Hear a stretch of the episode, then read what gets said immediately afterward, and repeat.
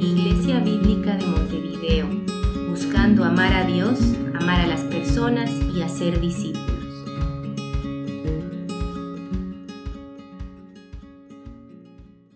¿Cómo están? ¿Cómo estamos? Bien, bien, mejor. No muy bueno, pero mejor que el primero. Bueno, ustedes pueden tomar sus Biblias y vamos a enfocarnos, vamos a enfocar en Mateo 22, versículos 15 hasta 22. mira, la última vez que prediqué, o hace dos veces que prediqué, hablamos del hecho que la Biblia usa mucho como metáforos o nos da ejemplos para, para enseñarnos cómo debemos ser, cómo debemos vivir, como cómo debe, debe ser nuestras vidas. Entonces, hace un rato hablamos del, del, hecho de que la Biblia habla de que nosotros debemos ser como árboles. Entonces, nosotros, la humanidad, debemos ser como árboles. Entonces, capaz están pensando, no estaban y capaz estás pensando, ¿Qué quiere decir eso? Bueno, lo que la Biblia habla de que, del hecho de, de que nuestras vidas van a producir fruto. Van a, van a, producir evidencia de lo que está por adentro. Entonces, lo que, lo que Dios quiere es que lo que se, lo que se produzca por nuestras vidas sean frutos de, de amor y paz y, todo lo que encontramos en, en la Biblia. Uh, control propio, hay muchas cosas. Entonces, esto es un ejemplo. Hay un montón más. Y lo que vamos a enfocar hoy tiene que ver con, con el hecho de que la Biblia nos describe, raramente, nos describe de una forma como dinero. ¿Qué? Vamos a ver, vamos a hablarlo. Entonces, si quieren buscar en sus Biblias Mateo 22, ustedes pueden decidir al final si eso es cierto o si el gringo está completamente loco. Entonces, que leen conmigo en Mateo 22, 15 hasta 22. Dice así. Entonces los fariseos se fueron y deliberaron entre sí cómo atrapar a Jesús en alguna palabra que él dijera. Y los fariseos enviaron a algunos de sus discípulos junto con los partidarios de, de Herodes, diciendo, Maestro, sabemos que eres veraz y que enseñas el camino de Dios con verdad y no buscas el favor de nadie porque eres imparcial. Ah, dinos pues, ¿cuál es tu opinión? ¿Está permitido pagar impuesto a César o no? Pero Jesús, conociendo su malicia, dijo, ¿por qué me ponen a la prueba, hipócritas? traigan la moneda que se usa para pagar ese impuesto. Y le trajeron un denario. Y él les preguntó, ¿de quién es esta imagen que está y esta inscripción? Ellos le dijeron, de César. Entonces él les dijo, pues den a César lo que es de César y a Dios lo que es de Dios. Al oír esto, se maravillaron, lo dejaron y se fueron. Esto es la palabra.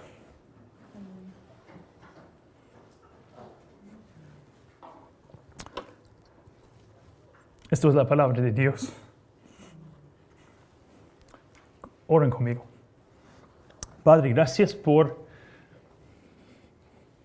por tu palabra en nuestro idioma y el, hecho que tenemos copias que podemos leer, podemos um, ver lo que tú has hecho. Vemos, uh, podemos ver quién eres y qué has hecho en el mundo por miles de años a través de muchas personas um, inmerecidas. Y Padre, pedimos esta mañana que tú nos des vida a través de tu palabra, como hiciste en el principio cuando creaste el mundo que nos des vida, que nos salves de nuestros pecados y que nos liberes para vivir por tu gloria de corazón y no como algo que um, es una tarea que, no realmente no queremos hacer. Padre, pedimos esas cosas um, para que tú seas honrado, amado, confiado, glorificado como mereces. En el nombre de nuestro hermano Jesús oramos. Amén. Bueno, este pasaje, me encanta este pasaje. Um, porque lo que, lo que, pero antes de, de poder entenderlo, hay, hay, unas cosas que necesitamos desarrollar.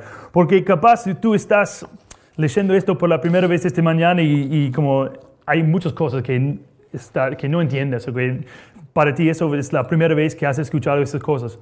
Entonces, la primera cosa que queremos hacer es hablar de, hablar del contexto, de, qué está pasando en este pasaje. Entonces, lo que pasa es que este, esta historia que acabamos de leer se encuentra en, en todos los tres um, evangelios sinópticos, que quiere decir Mateo, Marco y, y, Lucas. Y cada uno de esos, de esos um, evangelios um, dicen que esta historia que acabamos de leer pasó justo después de que Jesús entró en la ciudad de Jerusalén Um, y que la gente había recibido, le había recibido como gloriándose, como festejando, diciendo, esto es nuestro Mesías, esto es nuestro rey, el rey que Dios había comprometido desde el principio, esto es Él. Creemos en Él, ponemos nuestra fe en Él, que Él es el, uno, el único que, que, nos va a rescatar um, de los que están esclavizándonos. Y, y este, este evento pasa justo después de eso. La otra cosa, porque vamos a hablar de un impuesto. Y es muy importante entender que cuando están hablando, ese grupo, los fariseos, están preguntando a Jesús en cuanto de, ese impuesto, que eso fue una, una, una tópica muy como controversial en aquel momento. ¿Por qué? Bueno, porque nadie le gusta pagar impuestos. Amén. Bueno, nadie, nadie le gusta pagar impuestos. Entonces, y en aquel momento aún menos querían pagar impuestos porque estaban pagando los, judíos, estaban viviendo en Israel, en su tierra, pero los romanos estaban como gobernando su tierra.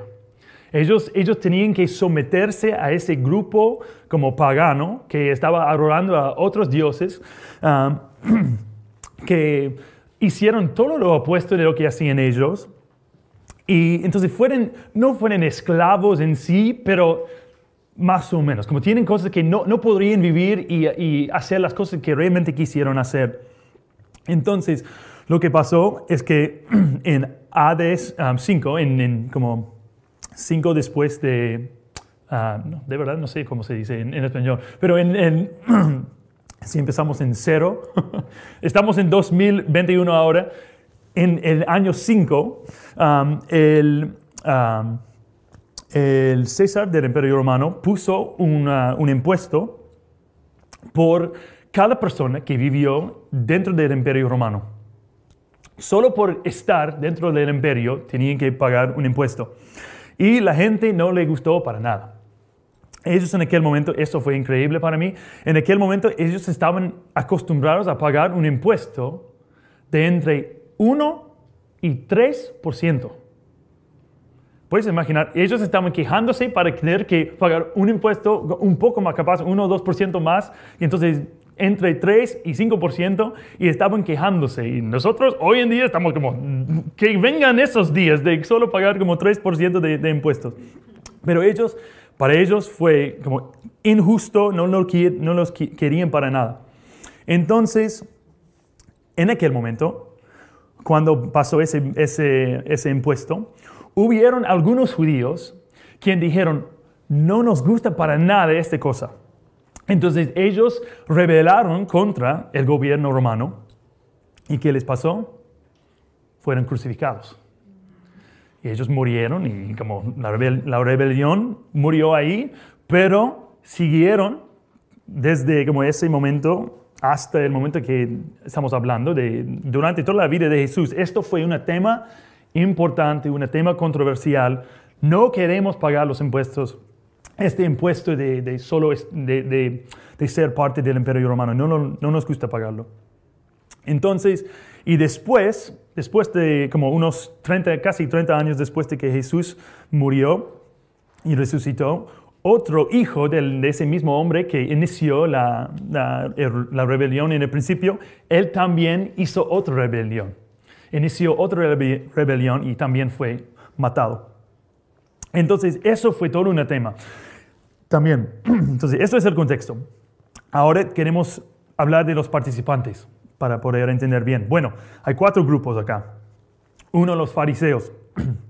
Los fariseos eran parte de los de las personas gobernando Israel, lo más que con, el poder que tenían, fueron bajos del gobierno del imperio romano, pero ellos igual tuvieron poder. Entonces ellos intercedieron entre el pueblo y, y eh, los gobernantes romanos y, y los, ellos, la gente les gustó más que, que otras personas. Ellos como tenían mucho, uh, fueron respetados por, por, la, por, el, por, el, pueblo. Ellos, la cosa que más ellos quisieron era paz con el imperio romano. Como, ¿Por qué? Porque si no era paz, ¿a quién va a venir los romanos? Van a tocar su puerta a los, a los fariseos y decir, ¿qué están haciendo? Vamos a matarlos, vamos a expulsarlos. Ellos iban a, si algo pasó, cada vez que algo como se levantó dentro del pueblo, fueron a, a sus hombros y ellos fueron los culpables y no lo quisieron para nada, los fariseos. Entonces ellos hicieron todo lo posible para calmar, para, no tener, para calmar el pueblo, para no tener problemas con Roma. Eso es un, parte, un, participante. Otro, sus discípulos. Entonces, eso es, no vamos a hablar mucho de ellos, pero como los, ellos tuvieron personas quienes estaban entrenando para seguir en sus pasos. Tercer grupo, los Herodios. Como los, esas personas eran, bueno, eso es otro, otro tema. la cosa, el ambiente político en, Israel, como dije, fue, fue muy complicado. Entonces, Herodes, muchos saben su nombre, pero um, Herodes, el, como el great o como el grande, era el rey durante, cuando Jesús nació. Y él era el rey que quiso matar a Jesús. Y él mató a muchos bebés que tenían como dos años, uh, tratando de matar a Jesús. Obviamente no tenía éxito, pero sus hijos, después de que él murió, sus hijos, o como uno de sus hijos, se hizo rey. No era un rey como todopoderoso, era un, rey tetrárquico, me parece se dice, pero eh, que significa que él fue uno de cuatro reyes que gobernaba ese, ese como lugar alrededor de, Jerusalén o de Judea.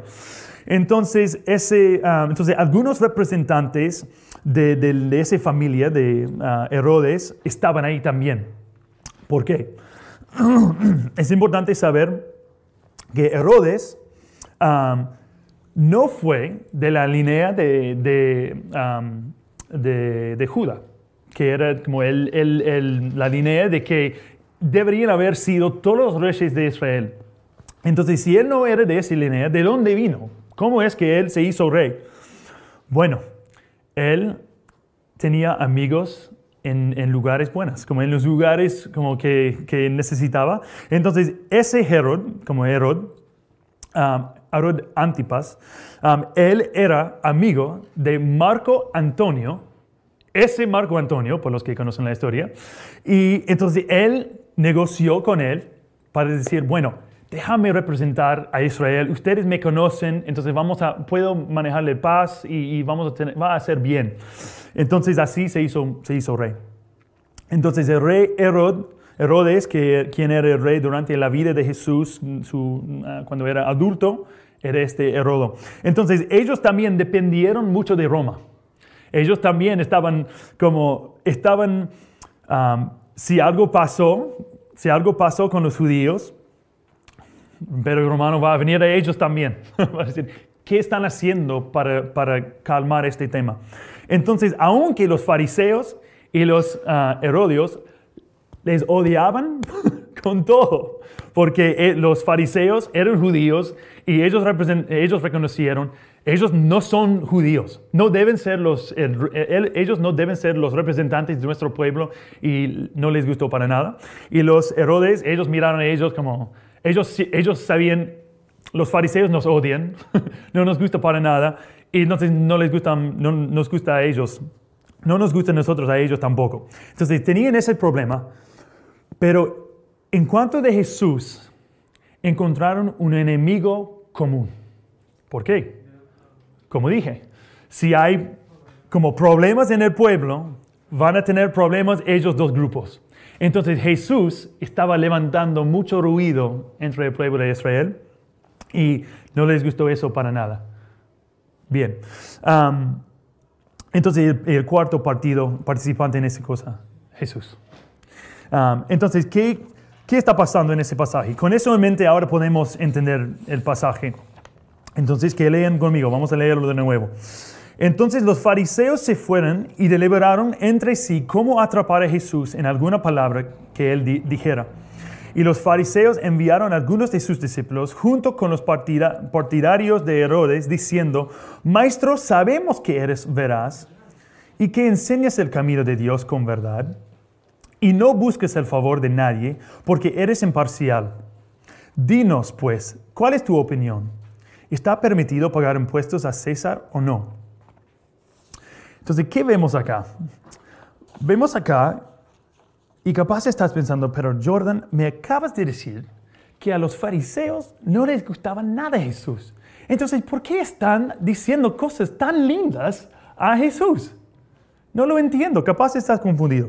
No, ¿por qué estaban diciéndolo? Jesús nos, nos dice. Jesús sabía que fue todo por malicia. Fue todo por malicia. Ellos estaban planificando, estaban tratando de averiguar una manera de atrapar a Jesús en sus palabras, para atraparlo. ¿Y, por qué? qué? es lo que quisieron que, pase, que pasara con Jesús? Ellos quisieron una de dos cosas al, al lanzar esta pregunta. Ellos quisieron, porque la pregunta era, ¿es justo? ¿Es justo pagar impuestos a César o no? Jesús vio el problema. hay, dos, hay dos opciones. Ellos dijeron, ¿es justo o no? Les presentó dos, dos opciones. Entonces, en el, en el primer caso, si Jesús dice, sí es justo pagar estos impuestos, uh, que los judíos paguen impuestos al imperio romano, y a este Herod, oh, a, este, mm, a este César, quien era un hombre malísimo, no podemos, no podemos hablar de las cosas que él, que él hizo fue horrible. Pueden como investigarlo si quieren, pero es horrible. Y entonces, él, él, si Jesús dice, um, sí, es justo pagar, es, es justo en, en dónde? En los ojos de Dios, es justo pagar estos impuestos a este César, ¿qué va a pasar? Los fariseos van a darle, como doblar la, como dar la vuelta y decirle al, pueblo, mira, Jesús está apoyando a los romanos, está, está dando, está a favor de los romanos. Y, la gente no le va a gustar eso.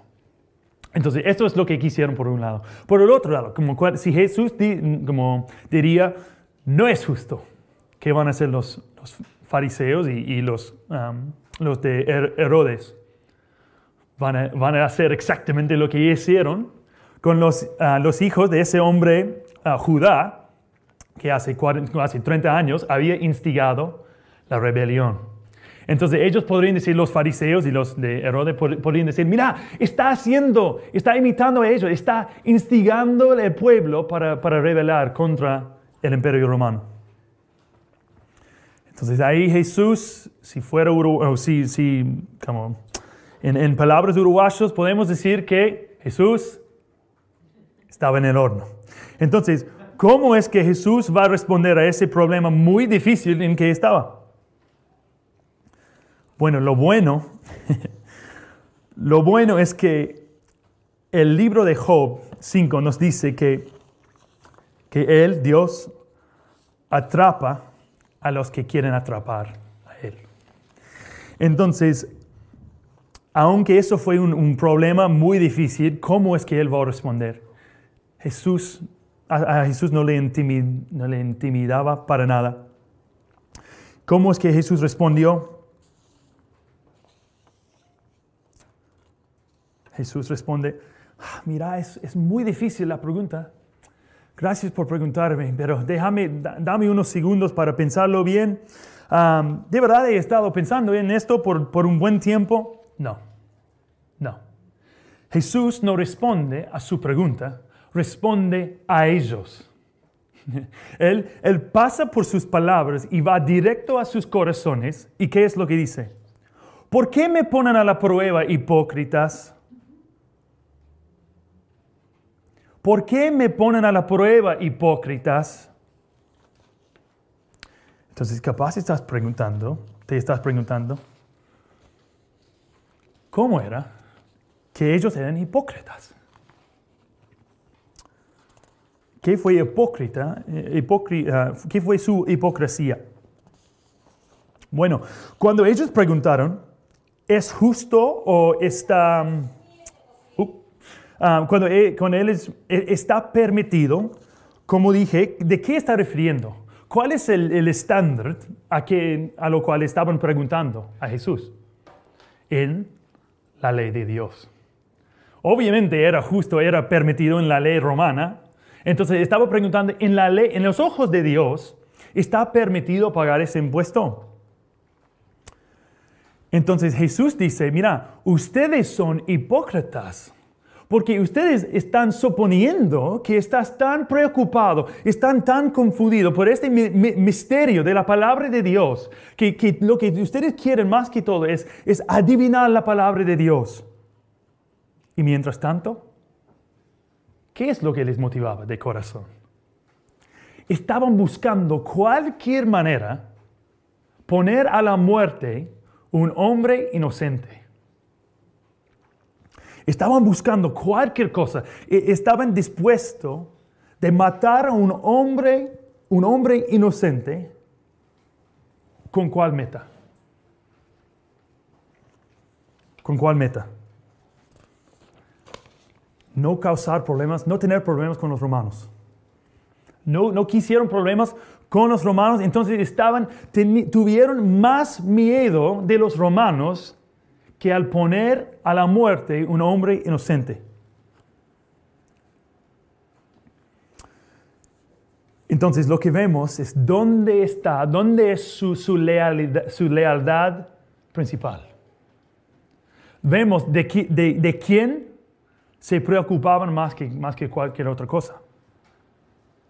Bueno, podemos decir que fue los romanos. Estamos, tenemos miedo de que los romanos nos van a matar. Sí, eso fue parte. Fue como autopreservación por completo. Autopreservación de sus vidas y también autopreservación de, sus posesiones. Porque si los romanos no les como matarían, ellos podrían reemplazarles y ellos iban a, iban a perder su respeto, dinero, de todo.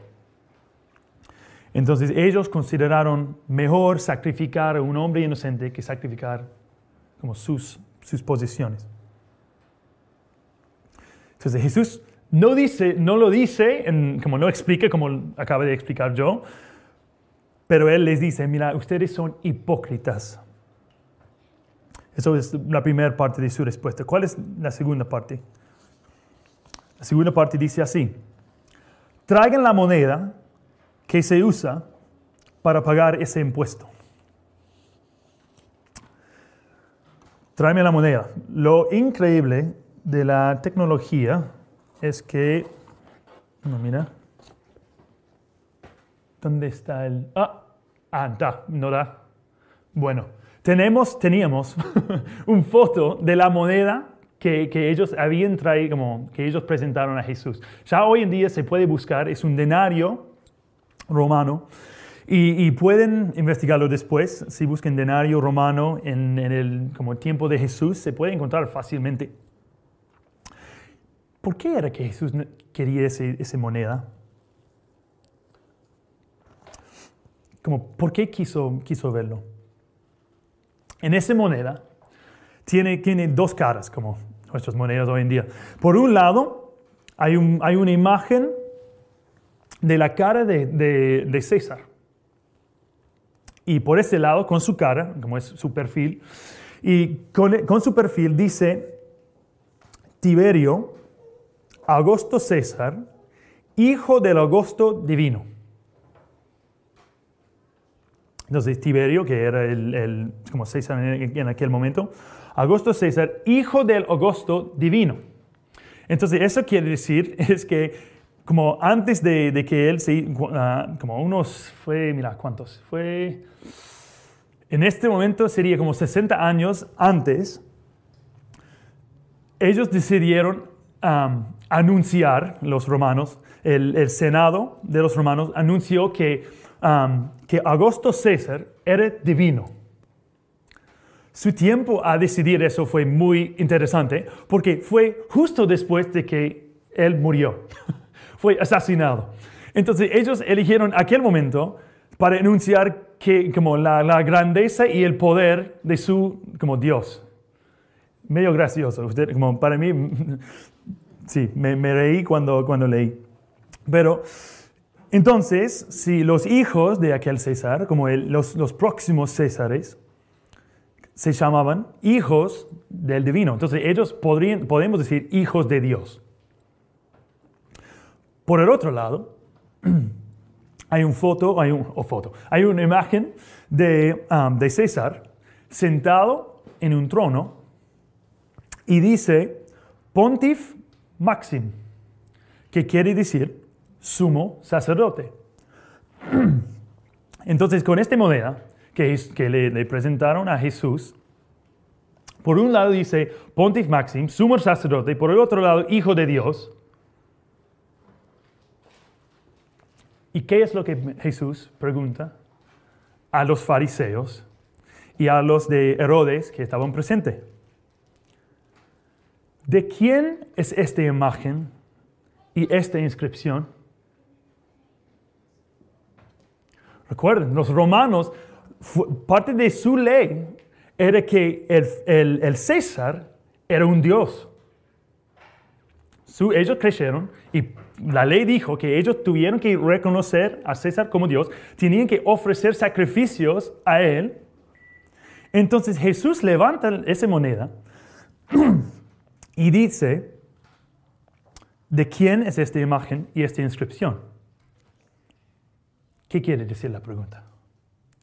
Por esto me encanta ese, ese pasaje, porque la, la pregunta tiene un doble sentido. Entonces, ¿Cómo es que César se identificó? Sumo sacerdote, hijo de Dios, un hijo de Dios. Pero Jesús quiere saber quién es César para ellos, para los fariseos y los de Herodes. ¿César es un hombre?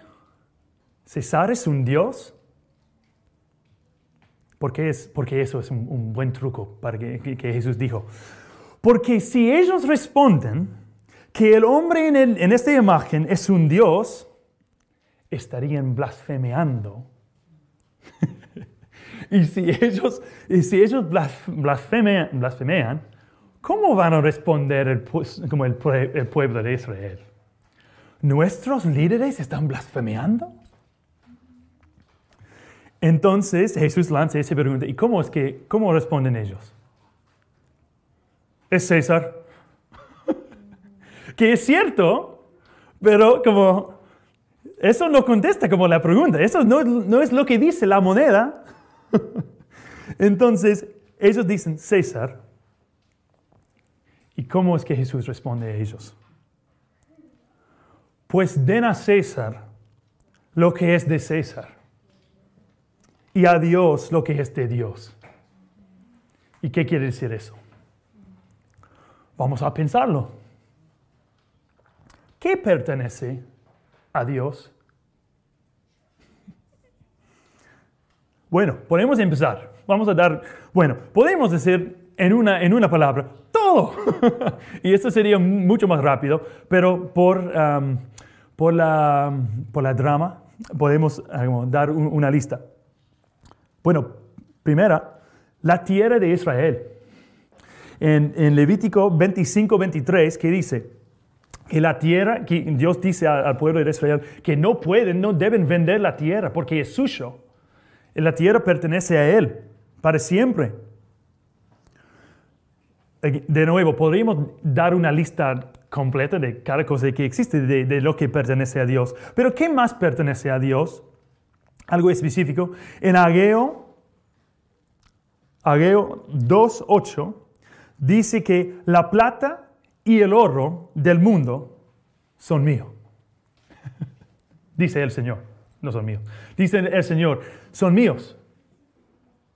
Entonces, esa plata que fue, que fue el base de esa moneda, que fue, es como las monedas en aquel momento fue como propaganda. Fue una manera de decir, mira, esto es nuestro rey. Pero la plata y el oro del mundo pertenecieron a Dios. Y más, como lo más importante en este, por esta historia, es que ellos mismos pertenecieron a Dios. Y cuando digo ellos mismos, digo los seres humanos. Porque cuando Dios hizo los seres humanos en Génesis 1, 26, ¿qué dice? Que Dios hizo los seres humanos en, en la imagen y semejanza de Dios. Entonces, ellos mismos pertenecen a Él. Él es su creador, entonces es el dueño de la humanidad. Entonces, lo que vemos acá es que el denario tenía la imagen y inscripción de César, pero la humanidad está hecho en la imagen y semejanza de Dios. Y aquel día, los fariseos y los de Herodes estaban hablando con el Hijo de Dios verdadero y el gran sumo sacerdote quien iba a gobernar el mundo para siempre y quien iba a sacrificar su propio cuerpo por los pecados del mundo. Es decir, los que estaban tan preocupados con el dinero y con preguntas del impuestos, de dinero y todo eso, que se iba a con el dinero que se iba a oxidar y disminuir con tiempo, quisieron destruir el dinero de Dios. Jesús mismo cuyo valor excedió cualquier otra cosa en el mundo. Esto quiere decir que la moneda tenía en la imagen de César. Y eso fue como las monedas fueron como ellos preservaron su valor. Eso, como ellos representaron trabajo que habían hecho con ese monto de, plata. ¿Cómo es que Dios preservó su valor ¿Cómo es que Dios preservó, preservó la cosa que tiene más valor en el mundo, su propia gloria? ¿Dónde puso su, valor, su, su gloria? Dentro de cada ser humano. Como Él. Entonces, es por eso, es por eso que, ¿cuál es el primer mandamiento? Amar a tu Dios con todo tu mente, cuerpo, ser, con todo. ¿Y cuál es el segundo? amar a tu prójimo como a ti mismo. Entonces Dios está diciendo que valoren lo que valoro yo más que cualquier otra cosa, incluso el dinero de los impuestos. ¿Por qué están Jesús estaba diciendo, ¿por qué están preocupados con dinero que va a disminuir, que va a desaparecer un día? ¿Y por qué estás ignorando al dinero que Dios ha creado? Incluso el que, como el, como el dinero incorruptible, el, dinero perfecto de Dios, Jesucristo. Y como dije, ¿qué es lo que, qué es lo que Cristo hizo? Otra, otra cosa, como la Biblia habla mucho de dinero, Jesús habla un montón de dinero. Y es muy, muy interesante al, pensar en eso, porque vemos, vemos los fariseos que amaron el dinero, amaron como el poder más que amar a, su prójimo, incluso a, Jesús. Pero también hay otra persona en la vida de Jesús que amó más al dinero y que fue dispuesto a sacrificar el Hijo perfecto de Dios por el dinero. ¿Quién era? Judas. ¿Y, y cuál fue su trabajo dentro de los discípulos? Él, fue lo que cuidaba la bolsa, como la, como la plata. Sí, claro, el tesorero. Entonces lo, que vemos es que él abusó su posición como tesorero y la Biblia dice que él estaba apartando plata por sí mismo. Y lo interesante de eso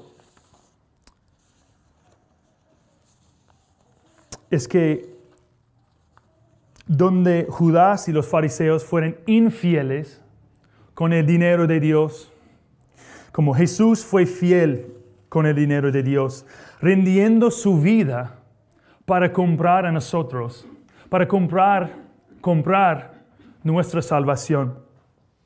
Entonces fue un, um, sí, un mayordomo fiel en la casa de Dios, donde Judas y los fariseos intercambiaron o cambiaron la moneda de César y el, el de César.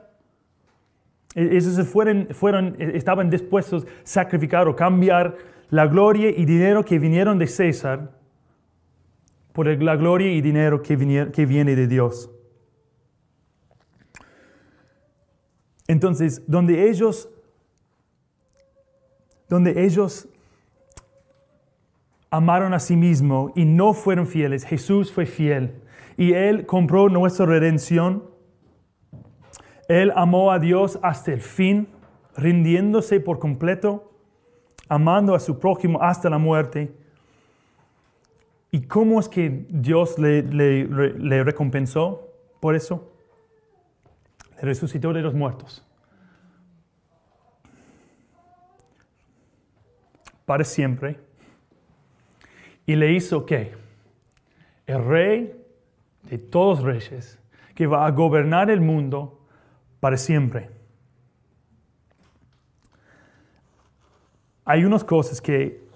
Ah, ¿Cómo respondemos a esto? Como nosotros, si, estamos en Cristo, si nosotros hemos reconocido lo que, quién es Cristo y lo que ha hecho por nosotros, muriendo en la cruz por nuestros pecados, como la Biblia habla de esa fe, la, Biblia habla de esa fe que, que no por vista, pero al escuchar la palabra de Dios, la fe que escucha eso y lo cree y que, que um, arrepiente de, cómo estamos viviendo, ignorando a Dios y viviendo para glorificar a nosotros mismos, la fe que, responde a lo que Dios ha hecho al, humillarnos y al, y al, vivir por sus propósitos, la Biblia habla de eso y dice que esa fe es más precioso que qué? Que oro o plata. Entonces, hermanos, como Dios nos compró con algo que es mucho más, mucho más precioso que el oro y la plata. nos compró con la sangre de su Hijo. Fue dispuesto a sacrificar cualquier cosa para tener una relación eterna contigo de paz. Una relación de paz contigo. Porque cada uno de nosotros tenemos una relación con Dios como vamos a responder a Dios en una de, dos maneras. Vamos a responder a Él como respondieron los fariseos y como respondieron como Adán y Eva. Vamos a ignorar lo que ha dicho, lo que nos ha pedido, nos ha pedido, gracias, lo que nos ha pedido y vamos a exaltar a nosotros, vamos a hacer lo que queremos hacer o, o vamos a humillarnos para reconocer el mundo en que vivimos y reconocer qué Dios ha hecho por nosotros. Y la Biblia dice que Dios resiste a los orgullosos, pero da gracia a los humildes. Eso es nuestra esperanza. No, no, importa qué has hecho, qué has hecho en el pasado, no importa. Como no hay, no, no hay límites de su gracia. El único es confesarlo y recibir lo que Jesús ha hecho. Entonces, esta mañana, si, si esto es la primera vez que has escuchado eso, eso es la realidad. Como Jesús es el rey que hoy está gobernando el mundo, que está, está gobernando cada evento de tu vida, los buenos, los malos, todo, está gobernando todo y está usando y llevando todo hasta el día que Él ha apuntado, que, que, que Él ha decidido, vamos a llegar a este punto donde todo el mundo va a reconocer quién es y, van a, sí, y van a pasar una de dos eternidades con Él, por los que quieren Él, los que, los que ven y escuchen lo que Él ha hecho por ellos y los que responden a, eso al, decir, te quiero. Lo único, te quiero más que cualquier otra cosa en el mundo, Dios les da lo que ellos quieren. Les da él mismo. Ellos vamos a pasar la eternidad con Él. Por los que quieren cualquier otra cosa, por los que de verdad aman el dinero más aman cualquier otra cosa más que Él, Dios les, les va a dar lo que ellos quieren. que es como ellos no querían Él, entonces ellos van a recibir lo que quieren. Entonces lo que, lo que queremos hoy, queremos, como voy a orar, como cerrar orando, pero lo que, lo que me gustaría que, bueno, vamos a orar. Um, Padre, gracias uh, por este pasaje, gracias um, por el hecho que tú estás, tienes paciencia con personas inmerecidas. Padre, pido que esta mañana, que, tú trabajes en cada corazón, que, que, tú traigas convicción de pecado en, en, um, en los corazones de, personas que no están confiando en ti, quien, que no han entregado sus vidas a ti. no convicción hasta la muerte para que ellos se sientan culpables para siempre, pero para que esa um, convicción les, les lleve a ti, a Él que mandó a su Hijo para morir por sus pecados, que recompensó su pecado con gracia.